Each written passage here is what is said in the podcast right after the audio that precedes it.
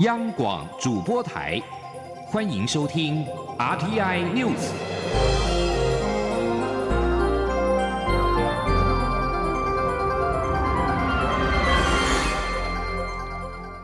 各位好，欢迎收听这节央广主播台提供给您的 RTI News，我是陈子华。中央流行疫情指挥中心在今天宣布，北部某医院群聚感染事件再添一名确诊的医师。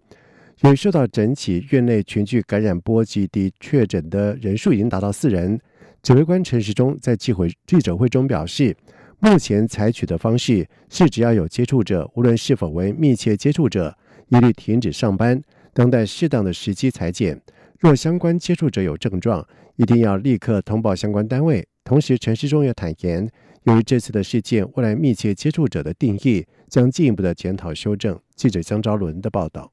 北部某医院群聚感染事件再添第四位确诊者。为案八五六，在案八三八医师确诊时被列为自主健康管理对象，一采阴性。但案八五二护理师十六号晚间证实裁剪确诊后，案八五六被列为居家隔离，随即接受第二次裁剪，结果检验出阳性，在十七号确诊。指挥中心指挥官陈时中透露，案八五六原本就有长期鼻子不通的症状，但事后回忆起来，觉得一月十六号有特别严重，但是否为确诊症状，临床上很难判定。陈世忠表示。由于案八五六也是一名医师，曾与案八三八医师在一月十号一同会诊病患。当时案八三八虽然有戴 N 九五口罩，案八五六又有戴外科口罩，但初步研判案八五六可能是在这段会诊时间染疫。虽然无法百分之百去除环境感染的可能性，但目前没有证据。但确诊的医护人员在院内走过的地方环境、手会碰触到的地方，都已经进行裁剪并清洁消毒。另外，陈时中也坦言，案八五位护理师虽然一采阴性。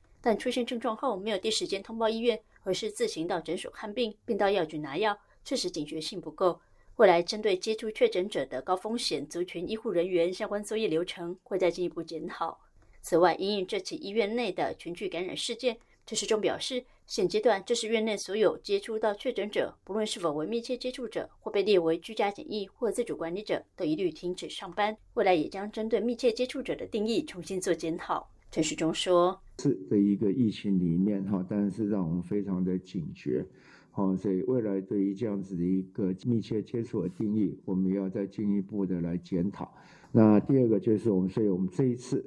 好，在整体里面大概就采用说任何可能的接触者，不再定义他的一个密切的一个情况跟个人的一个防护情况，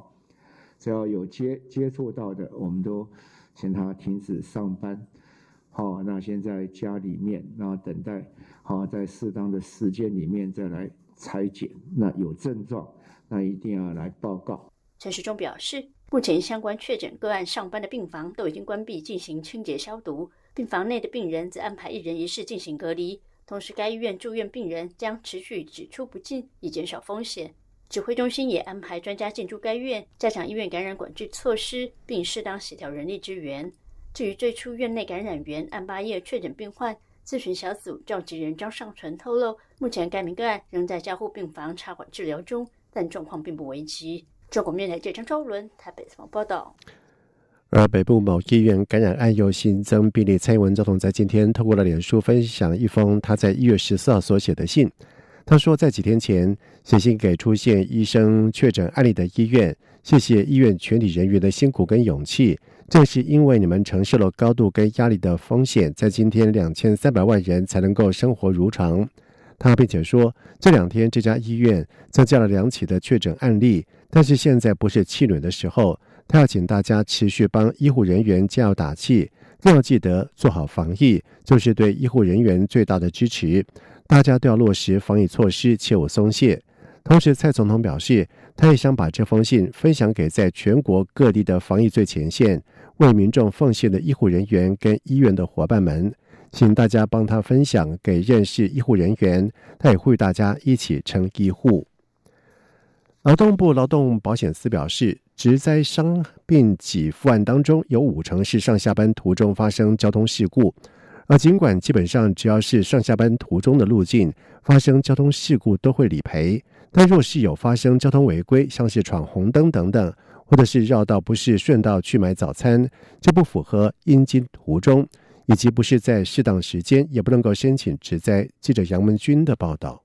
劳动部劳动保险司指出，上下班途中发生交通事故，约占整体职灾的申请量的五成。不过，很多民众会来询问，若是先去买早餐，或是先接送小孩再去公司，途中发生交通事故，究竟算不算职灾？劳动部劳动保险司职灾保险科科长林焕博指出，若要申请职灾，必须要符合这三个状况，分别是应经途中、适当时间、无违反交通规则。简单来说，在没有发生交通违规，如闯红灯、危险驾驶等情况下，顺路买早餐或是接送小孩上下课等的适当时间，处理日常生活必须的私人行为，算是在劳保局的通融范围之内，但还是要依个案认定。林焕博说：“那当然，上下班交通事故都适用我们的相关的规定啊，你的伤病给付，或者说你比较严重到失能，哦，甚至死亡给付等等。”这都没问题啦。那比较有问题的，当然就是在那个，譬如说他的阴经途中啊，或者是是不是适当的交通时间，这些认定上，哦，会有一些争议啊。换句话说，若是从事无关日常生活所必须的中断或脱离阴经途中发生事故，则非属职业伤害。像是上班前绕很远去吃早餐，或是下班后先去 KTV 或与朋友聚餐，途中发生事故，就不能认定是职灾。中央广播电台记者杨文君台北采访报道：疫情让不少的海漂族返台，也影响了国人赴海外打拼的意愿。人力银行公布的调查就指出，在今年考虑到国外工作的上班族比例创下二零一五年以来的新低。另外，有两成多的上班族表示自己曾经有过国外工作的经验，但是目前已经返台求职。而人力银行分析，台湾因为防疫有成，意外有机会让海漂族变成了海归派。不过，就业市场的工作机会并没有明明显的增加，后续要提防输入性失业。记者杨文军的报道。Yes 一二三求职网在回收一千两百三十三份有效问卷后公布的调查指出，仅六成上班族透露，不论疫情状况如何，仍会考虑到海外工作，但远低于去年的百分之八十七点八，比例创二零一五年以来新低。也有百分之三十点六的上班族透露有过国外工作的经验，其中有百分之二十二点三曾经有过国外工作的经验，但目前已经返台求职工作。Yes 一二三求职网发言人杨宗斌分析，台湾薪资水准倒退数十年，使得不少人兴起出国求职的念头。只是过去一年来，因为全球疫情的关系，反倒让不少海漂族想返台求职。特别是还有家人要照顾的中高阶主管外派台干，基于安全考量，会提高返台求职的意愿。另外，在国外求学刚毕业的新鲜人，也迫于侨居地工作机会喊卡，改变职涯规划回台。但杨宗斌直言，目前台湾整体工作机会的未纳量没有太大变化，薪资结构也没有明显调整，后续必须提防输入性失业的压力。他说：“台湾因防疫有成，意外有机会让海漂族变海归派。”不过，若全球疫情迟迟无法缓解，边境没有解封，再持续一年的话，就要担心输入性失业的压力出现。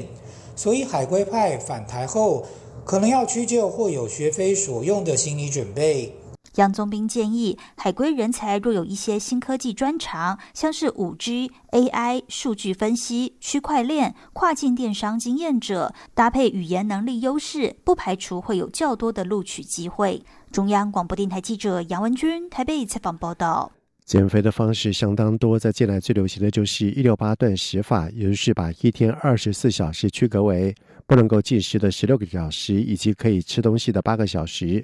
营养师黄君胜就表示，一六八的确能够成功减重，但是关键在于吃东西的八小时不可以过度摄取热量，饮食的内容跟顺序也很重要，把淀粉类食物留到最后再吃。记者刘品希的报道：农历年前，许多人都忙着尾牙聚餐，体重不知不觉上升了好几公斤。而最近相当流行用一六八断食法减肥，实证显示这的确有效。营养师黄君胜表示，断食听起来有点可怕，但其实每个人每天都在断食。只要没有吃东西就叫断食，所以当睡觉时就是在断食，只是断食的时间长短而已。最常见的一六八断食法是指十六个小时不吃东西，八个小时吃东西。另外也有更激烈的一八六或是二零四。二零四代表一天二十四小时中只有四小时可以吃东西。黄君胜指出，断食减肥的原理是让胰岛素保持平缓，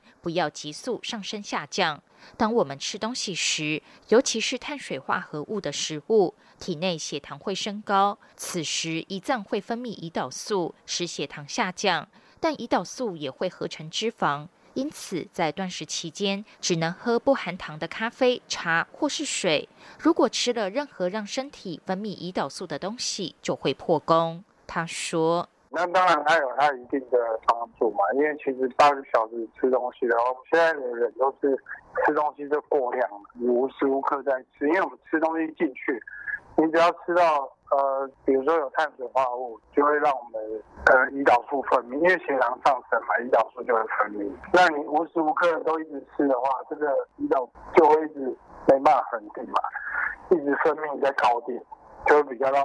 让我们瘦不下来这样。黄君胜表示，在可以吃东西的八小时内，不代表可以暴饮暴食，摄取的总热量仍必须跟平常差不多。因为瘦身的基本原则，当然还是热量赤字，也就是吃进去的热量要小于消耗的热量。如果无限制的吃，当然还是会变胖。此外，饮食的内容跟顺序也很重要，最好先吃蛋白质跟蔬菜、淀粉类食物，最后再吃，也可以延缓胰岛素上升的速度。至于减重的速度，黄君胜表示，这因人而异，有的人可以一个月瘦四公斤，但也有人比较慢。他并提醒，有慢性疾病、怀孕妇女还有青少年，不建议采用一六八断食法。尤其是糖尿病患者，必须有专业人士在旁评估监控才可以。央广记者刘品熙在台北的采访报道。在外电消息方面，美国总统当选拜登将在二十号就职。高层幕僚在今天表示，拜登将在下个礼拜就职当天签署多项的行政命令。而因应二零一九冠状病毒疾病 （COVID-19） 疫情、美国疲弱的经济、气候变迁以及国内种族不公等等问题。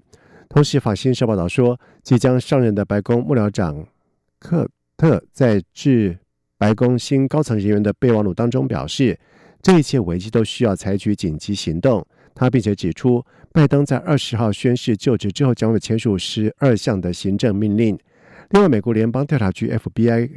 警告警方，从今天开始到拜登就职典礼之前，所有五十个州的议会外都可能会发生武装示威。而美国境内在今天有零星的示威活动，但是各州议会大多维持平静。安全官员将十七号视为是第一个主要的引爆点，因为反政府布加洛运动几周前就计划这几天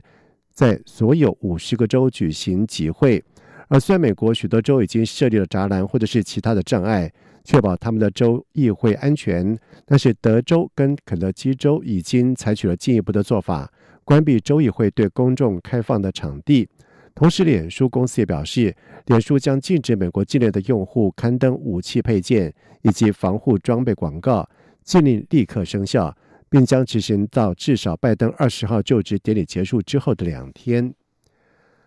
俄罗斯反对派领袖纳瓦尼在今天将从德国搭机返回俄罗斯，由于当局曾经警告将有违反缓刑规定进行拘押。纳瓦尼在回国之后将面临立即被逮捕的命运。今年四十四岁的纳瓦尼因为中毒而在德国接受数个月的治疗。在去年八月，他从西伯利亚前往莫斯科途中在飞机上昏倒，在昏迷两天之后，由医疗专机转送到德国柏林治疗。经过德国、法国、瑞典实验室的证实，纳瓦尼的体内有苏联时代的神经毒剂诺维乔克。纳瓦尼并且表示。俄罗斯总统普京下令毒杀他，但是克里姆林宫否认与此事有关联。俄罗斯的调查人员也认为没有理由就此案进行调查。德国在十六号表示，已经回应俄罗斯方面提出的法律援助，并且把德国警方对纳瓦尼的调查记录交给俄罗斯。以上新闻由陈子华编辑播报。